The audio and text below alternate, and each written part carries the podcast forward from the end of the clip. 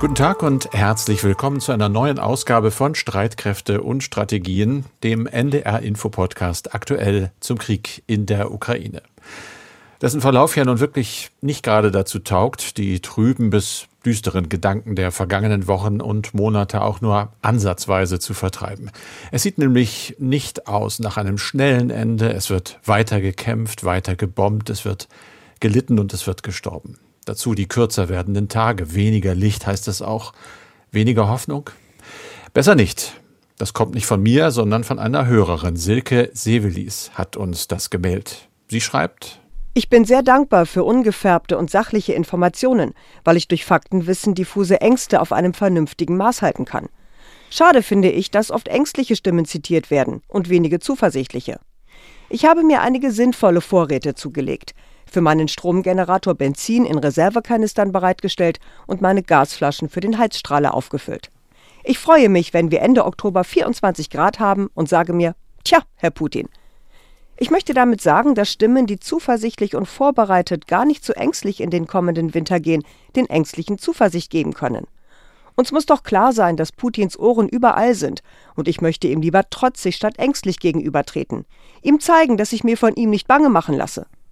Letztlich weiß auch Herr Putin, dass von Russland nicht mehr viel übrig bleibt, wenn er die NATO herausfordert. Soweit also die Mail von Silke Sevelis aus der Nähe von Göttingen. Schönen Dank dafür. Sie möchte also, das war klar zu verstehen, dass wir alle uns nicht unterkriegen lassen. Auch deshalb nicht, weil es die Menschen in der Ukraine, die ja so viel mehr Grund zu Angst haben, weil die es eben auch nicht machen. Und dazu passt dieser Ausschnitt aus einem Interview mit Präsident Zelensky der gerade im Netz die Runde macht. Was tun Sie nach dem Sieg, wurde er gefragt. Nach dem Sieg? Dann werde ich auf die Krim fahren. Ich will die See sehen. Wann wird das sein? fragt der Reporter. Nicht im Winter. Was will man da an der See? Ich fahre, wenn es wieder wärmer ist. Also können wir im Sommer mit dem Sieg rechnen? Das ist mein Wunsch. Wir werden unseren Sieg bekommen. Also Worte, die Hoffnung machen sollen, nicht nur den Menschen in der Ukraine, sondern allen, die für die Ukraine sind. Wir reden über die Hoffnung.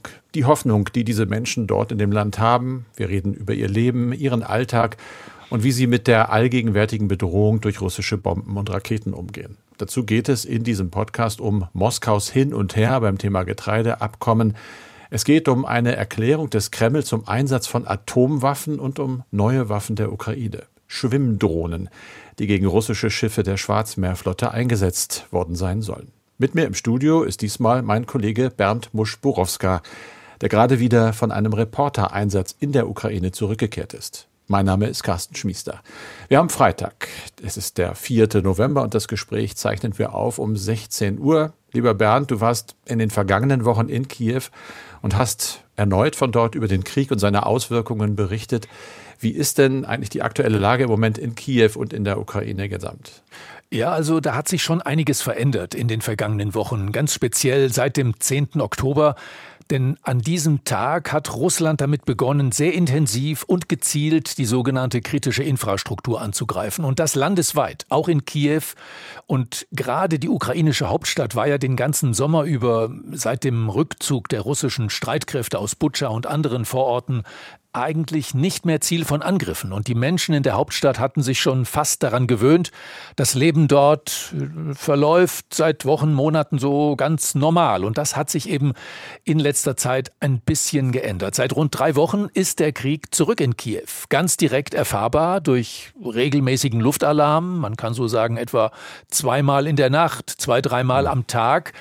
Und dieser Luftalarm wird jetzt auch ernster genommen als noch in den Sommermonaten, äh, denn er ist ganz ja berechtigt und erfahrbar, denn immer wieder kommt es dann eben zu Explosionen, zu Raketeneinschlägen im Stadtgebiet. Kamikaze-Drohnen äh, lösen irgendwo Explosionen aus. Kamikaze-Drohnen heißen sie, weil sie ja äh, mit Sprengsätzen beladen sind und dann äh, ferngesteuert über ihrem Ziel zum Absturz gebracht werden. Und das hat äh, äh, ja, das schafft ein Gefühl der Angst. Und das muss ich sagen, hatte ich auch selbst durchaus, das habe ich mhm. durchaus erlebt. Ein Angst, ein Gefühl der Bedrohung, weil man einfach jetzt nicht mehr so sicher sein kann. Äh, ist dieser Luftalarm ja nicht so gefährlich oder soll ich mich doch lieber rechtzeitig in Sicherheit bringen? Also äh, Angst, äh, außerdem natürlich eine Einschränkung des Lebens durch Stromausfälle, zeitlich begrenzt, mehrere Stunden manchmal, manchmal auch nur in einigen Stadtteilen, äh, Unterbrechung der Wasserversorgung, keine Heizung und es wird auch jetzt schon langsam kalt in Kiew und anderen Teilen der Ukraine und äh, das, das ist schon eine ganz neue Situation und die betrifft ja nicht nur die Hauptstadt Kiew, sondern eben auch andere Teile des Landes. Äh, auch wenn es die ukrainischen Ingenieure tatsächlich immer beeindruckend, äh, also beeindruckend äh, schnell schaffen, äh, die Infrastruktur wieder zu reparieren und die Stromversorgung wiederherzustellen. Ähm, letztendlich auch vor dem Hintergrund, dass es ja langsam auch an Ersatzteilen mangelt für die ein oder andere Apparatur. Aber äh, sie sind eben schnell dabei, Strom, Wasserversorgung, äh, auch Telekommunikation wiederherzustellen. Trotzdem, Zelensky hat das heute nochmal gesagt, äh, allein in der vergangenen Nacht waren in der Ukraine fast 4,5 Millionen Menschen von der Stromversorgung abgeschnitten und äh, das eben in weiten Teilen des Landes. Du warst ja zu Beginn des Krieges schon mal in der Ukraine und hast viel von dort berichtet. Das war im April. Jetzt ist das Jahr fast zu Ende, November. Was für Veränderungen hast du da festgestellt? Also die für mich eindrucksvollste Veränderung äh, war eben das, was ich gerade auch schon so angedeutet hatte. Ähm, Im April war ich in Lviv und da war der Krieg irgendwo noch relativ weit weg. Da wurde gekämpft rund um Kiew in den ersten Wochen des Krieges, äh, im Osten der Ukraine, im Süden. Mariupol war die große Schlacht dort äh, um das Stahlwerk und alles. Also da wurde etwa auf 20 Prozent des Staatsgebietes äh, tatsächlich gekämpft und im Rest des Landes könnte man sagen, lief das Leben weitgehend normal und äh, unbeeinträchtigt von, von Kampfhandlungen.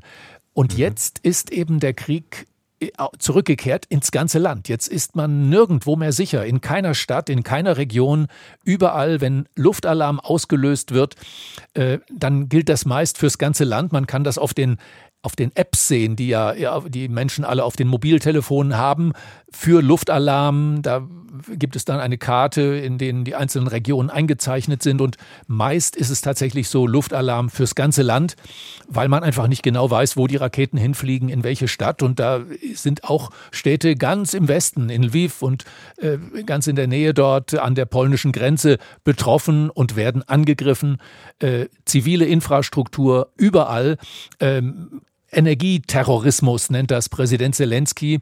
Und äh, wenn man dann noch äh, sieht, dass es eben mehrere äh, verschiedene Waffengattungen gibt, die da jetzt angreifen. Also nicht nur Raketen, die von der Krim oder von sonst wo aus abgeschossen werden, sondern eben auch diese Drohnen, äh, auch Kampfflugzeuge, russische Kampfflugzeuge, die von Belarus aus, also vom Norden her, äh, auf Kiew immer wieder zufliegen.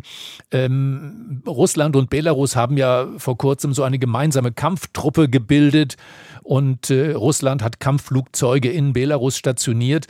Das schafft schon ein, eine Bedrohung für, ja, für das ganze Land, muss man sagen. Und das, das äh, fand ich schon als eine ganz große Veränderung. Und äh, an der Frontlinie, die nach wie vor besteht, wo also auch am Boden direkt gekämpft wird, das ist im Osten vor allem, im Donbass und im Süden, äh, hauptsächlich in der Region um Herson. Dort äh, gibt es nach wie vor jetzt äh, die heftigsten Kämpfe oder es werden auch noch sehr heftige Kämpfe erwartet. Das haben wir, wir haben da immer wieder darüber berichtet mhm. und auch hier im Podcast war das ja Thema. Ähm, dort äh, wird also demnächst eine große Schlacht erwartet, obwohl einige Experten und auch die ukrainischen Streitkräfte gehen inzwischen davon aus, dass es keine große Schlacht um Herson geben wird, eher um die Region südlich davon. Ähm, man erwartet jetzt, dass sich doch die Russen aus Herson weitgehend zurückziehen. Es wurden ja auch äh, schon die Besatzungsverwaltung, so muss man es nennen, wurde schon verlegt auf das südliche bzw. östliche Ufer des Dnieper und die Zivilisten werden dort aufgerufen, die Stadt zu verlassen. Eine Stadt, die vom ersten Tag an des Krieges quasi ganz, ganz früh schon von den Russen erobert wurde. Äh, und jetzt werden also die Menschen dort aufgefordert, wegzugehen. Auch äh, der russische Präsident Putin hat das äh, jetzt nochmal heute wiederholt in Moskau. Er hat äh, also dort äh, einen, in, ja, im Rahmen einer, einer Gedenkstunde einen Kranz niedergelegt. Und zwar am Denkmal für russische Kriegshelden, die im Jahr 1612 die Streitkräfte des Königreichs Polen-Litauen im polnisch-russischen Krieg damals äh, die Moskau belagert hatten. Und äh, diese russischen Kriegshelden haben also diese ja, polnisch-litauische Armee besiegt und zur Aufgabe bezwingen können. Und bei dieser Gelegenheit hat Putin sich da nochmal an die Bevölkerung in Cherson gewandt. Die Menschen, die in Cherson leben, sollten von dort weggebracht werden, wo die schwersten militärischen Aktionen stattfinden. Denn Zivilisten sollten nicht unter den Offensiven, Gegenoffensiven und anderen militärischen Aktionen zu leiden haben. Ja, soweit also nochmal Präsident Putin heute. Die mhm. Zivilisten sollen dort äh, weggebracht werden oder freiwillig dort weggehen. Ähm, bislang äh, heißt es, seien etwa 70.000 Menschen von dort weggebracht worden. Die Ukrainer sagen deportiert worden. Ähm, es heißt aber auch, dass vor allem ja, russische Besatzungsmitglieder dort weggegangen sind und ihre Familien vielleicht oder doch Menschen, die eher Russland zugeneigt sind als der Ukraine. Die gibt es natürlich äh, im Süden und im Osten äh, der Ukraine durchaus. Ob da wirklich eine große Schlacht bevorsteht, ich habe es schon erwähnt, wird inzwischen bezweifelt. Ähm, letztendlich ist äh, selbst aus russischer Sicht die militärische Lage dort schwierig für die russischen Streitkräfte. Das hatte ja der oberste russische Kommandeur für die Ukraine, General Sergei Surovikin, äh, so schon beschrieben vor kurzem. Man weiß es eben nicht genau, was jetzt passiert, aber dass die Ukrainer diese Region zurückerobern wollen, befreien wollen, daran gibt es wohl keinen Zweifel. Ja, so viel also zur aktuellen Lage. Ein anderer Kampfschwerpunkt liegt noch im Donbass. Bakhmut ist dort ein Ort, der heftig umkämpft ist seit Wochen. Äh, dort soll es äh, jetzt verschiedene äh, russische Angriffe gegeben haben am Boden und sie sollen zurückgeschlagen worden sein mit vielen Toten auf beiden Seiten heißt es, man weiß ja nie so genau mit diesen Zahlenangaben über die Zahl von gefallenen Soldaten. Der gegnerischen Seite muss man immer sehr zurückhaltend sein und sehr vorsichtig sein, weil man sie nicht überprüfen kann. Aber eben auch dort gibt es schwere Kämpfe, aber sie, sie sind ins Stocken geraten. Positive, das heißt gute Nachrichten äh, gab es ja in letzter Zeit auch äh, aus der Ukraine, letztendlich nachdem sie zuerst sich verschlechtert hatten, und zwar bei diesem Getreideabkommen. Carsten, du mhm. hast das schon erwähnt, äh, eine Vereinbarung, nach der die Ukraine eben über das Schwarze Meer Getreide exportieren darf. Russland war zunächst ausgestiegen aus dem Abkommen, dann hat Putin das wieder zurückgezogen. Ist er denn da eingeknickt? Wie würdest du das einschätzen? Das wird allgemein so eingeschätzt, dass er eingeknickt ist. Das hatte wohl auch was mit der Position der Türkei, die ja sozusagen die Verhandlungen vermittelt mit den Vereinten Nationen zu tun. Äh, das wird als Zeichen durchaus der Schwäche gedeutet von Putin. Allerdings muss man auch da immer dazu sagen, wir haben natürlich die westliche Brille auf. Es gibt äh, Informationskanäle, viele, die wir nutzen, aber die meisten sind eben doch äh, immer im Bemühen, objektiv zu sein, aber kommen aus dem Westen. Also ich bin da ein bisschen vorsichtig, ob es so war. Er hat auf jeden Fall durchaus überraschend gesagt, ja, wir machen wieder mit. Und das Ganze hatte auch sofort den Effekt, dass wieder Schiffe mit Getreide an Bord ukrainische Häfen verlassen hatten. Gleich am Tag, das war der Donnerstag, war die Rede von sieben Frachtern mit knapp 300.000 Tonnen Getreide, andere Lebensmittel dabei. Das haben die Vereinten Nationen mitgeteilt. Allgemein wurde das begrüßt. Die Vereinigten Staaten, die Vereinten Nationen natürlich. UN-Generalsekretär Guterres äh, hat äh, nochmal eine beeindruckende Zahl genannt, die auch wichtig, äh, die die Wichtigkeit dieses Abkommens unterstreicht. Der sagt nämlich, dass seit Beginn der Vereinbarung, das war ja im Juli, schon 10 Millionen Tonnen Getreide und andere Lebensmittel durch diesen von dir angesprochenen Schutzkorridor ausgeführt worden sind. Und er hat auch nochmal gesagt, dass dieses Abkommen natürlich eine sehr, sehr große Bedeutung Bedeutung habe und wie groß die sei. Das habe ja auch der Schrecken, der weltweite Schrecken eigentlich über den Ausstieg der Russen gezeigt.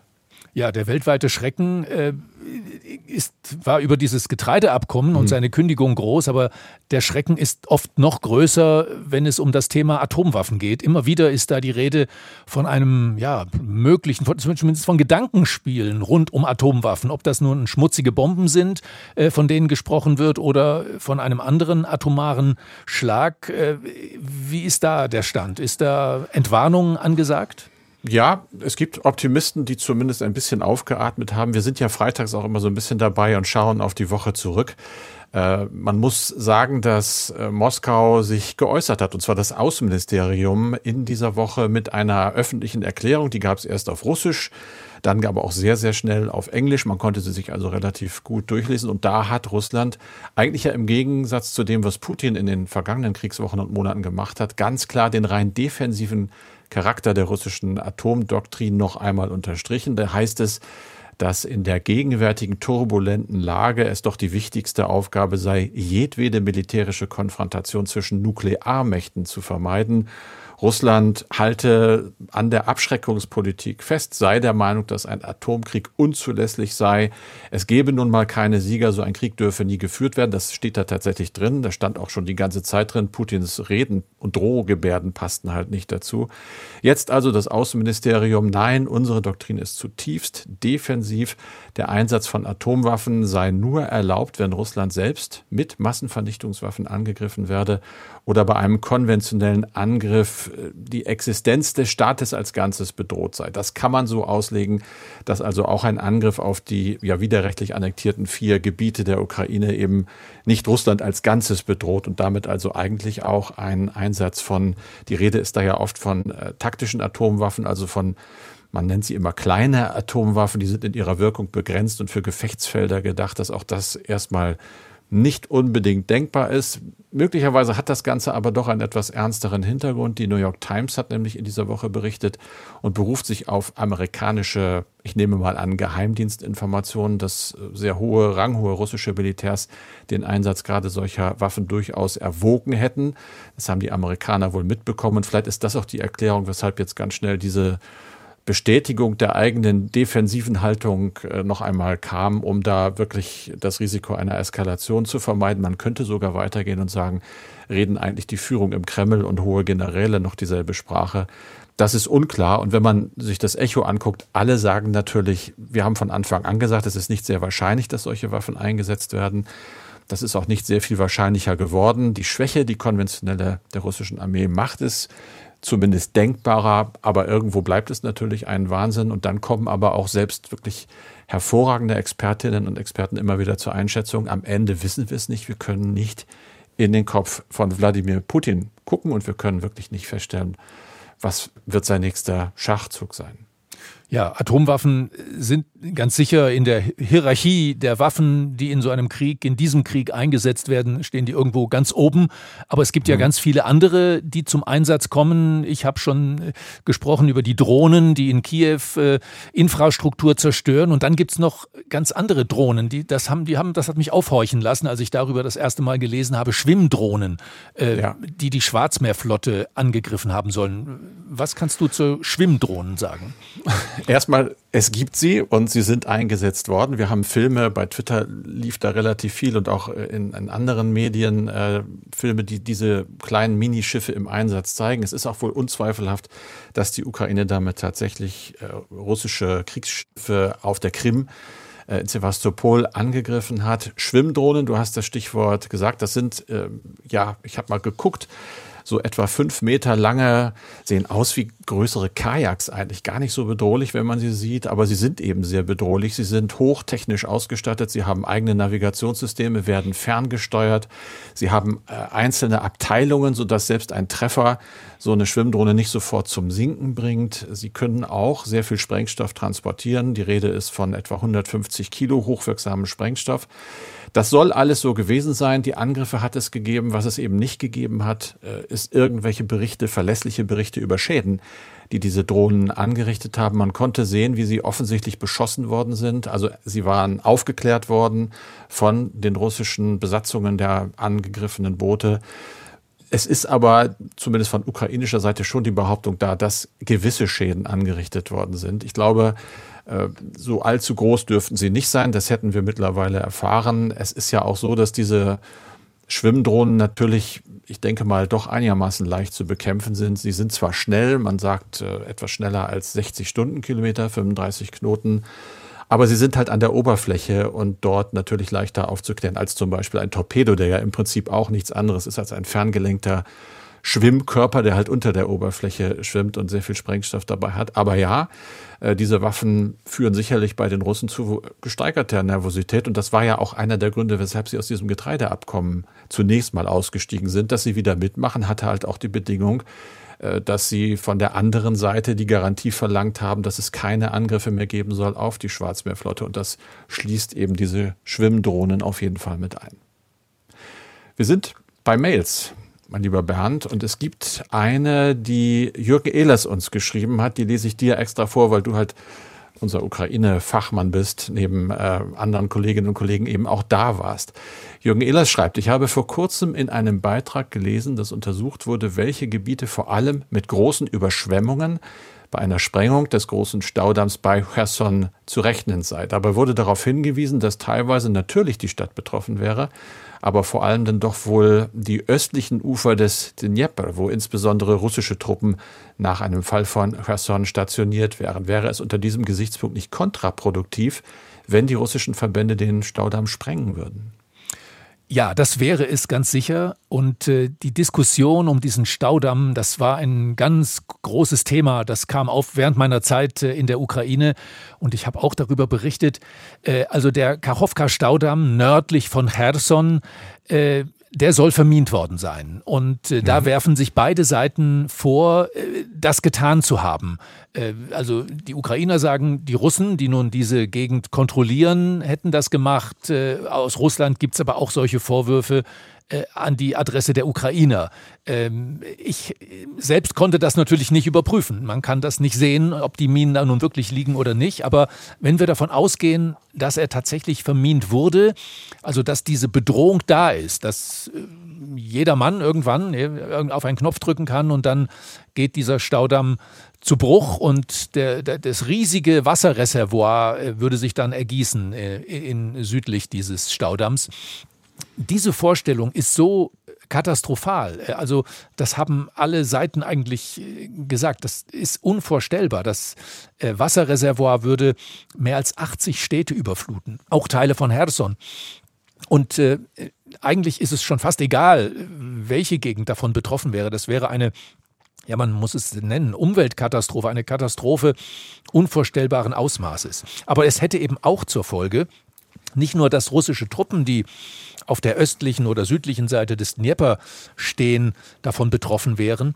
Äh, wenn das so wäre, wäre auch die Wasserversorgung der Krim mit einem Schlag äh, zerstört, weil von diesem Staudamm, also von dem Reservoir, gibt es einen Kanal, der die Krim mit Wasser versorgt. Und äh, das würde Russland, also das könnte eigentlich niemand riskieren, so etwas. Aber ich habe dazu eigentlich folgende Gedanken. Wenn das ist eben Teil dieser Kriegsführung äh, auch, dass man mit mit solchen, mit der Zerstörung solcher Infrastruktureinrichtungen allein nur droht, äh, auch wenn äh, allen klar ist, das macht kein vernünftiger Mensch, allein die Drohung, äh, so etwas zu tun, ist Teil der Kriegsführung. Das gleiche gilt ja für das Atomkraftwerk Saporischia, also ein riesiges Atomkraftwerk.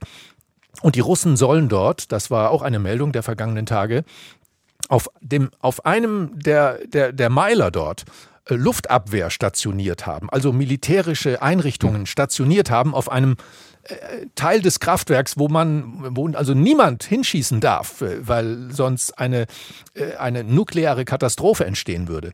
Und allein, dass man so etwas macht und darüber spricht und damit droht, ist einfach, finde ich, das ist eine Eskalation des Krieges und das gilt und das sagen ja auch ganz viele westliche Beobachter, das ist eigentlich ein Kriegsverbrechen. So etwas zu tun, äh, solche Einrichtungen militärisch zu gefährden, äh, verstößt gegen alle Regeln äh, der Kriegsführung. Ja, auch die internationale Atomenergiebehörde IAEA hat ja äh, nicht von ungefähr ein, eine Sicherheitszone rund um Saporischschja gefordert.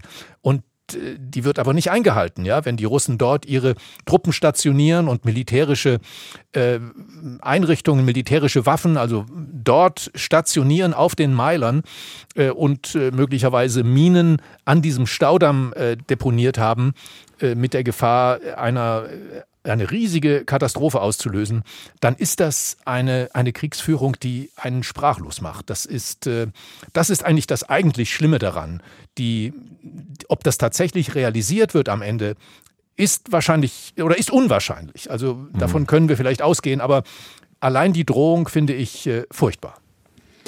Nun haben Drohungen aber auch den Effekt, dass sie irgendwann ja mal abnutzen. Das äh, sehe ich in der Debatte um die Drohung mit dem Einsatz von Atomwaffen. Auch das ist vielleicht eine Erklärung für die Erklärung, die wir eben besprochen haben. Nach der sechsten, siebten Drohung ist man ja dann doch etwas gelassener als nach der ersten, obwohl du natürlich recht hast. Es schafft ein permanent ungutes Gefühl in der Magengegend. Aber das ist ja weit weg entfernt vom Kopf. Und ich glaube, am Ende ja, liest man relativ viel, dass das möglicherweise nicht der entscheidende Schachzug sein wird in diesem Krieg, sondern der wird anders entschieden und womöglich dann gar nicht so eindeutig für Moskau. Das war's mit diesem Podcast. Und zwar waren diesmal im Studio Bernd Muschborowska und Carsten Schmiester. Wir hören uns wieder mit dem nächsten Streitkräfte und Strategien Podcast am kommenden Dienstag ab 17.30 Uhr. Und zum Schluss noch ein Tipp für die ARD Audiothek. Alles ist anders heißt dort ein anderer Podcast. Den gibt es dort zu finden. Und zwar beschreibt und begleitet er den russischen Angriffskrieg von Anfang an und beantwortet wichtige Fragen zur Lage in der Ukraine. In der neuen Folge soll jetzt ein Thema im Mittelpunkt stehen, nämlich und eben haben wir auch drüber gesprochen, das Leben mit dem Krieg. Hi, ich bin Alexander Moskowitsch vom Podcast Alles ist anders, Leben mit dem Krieg.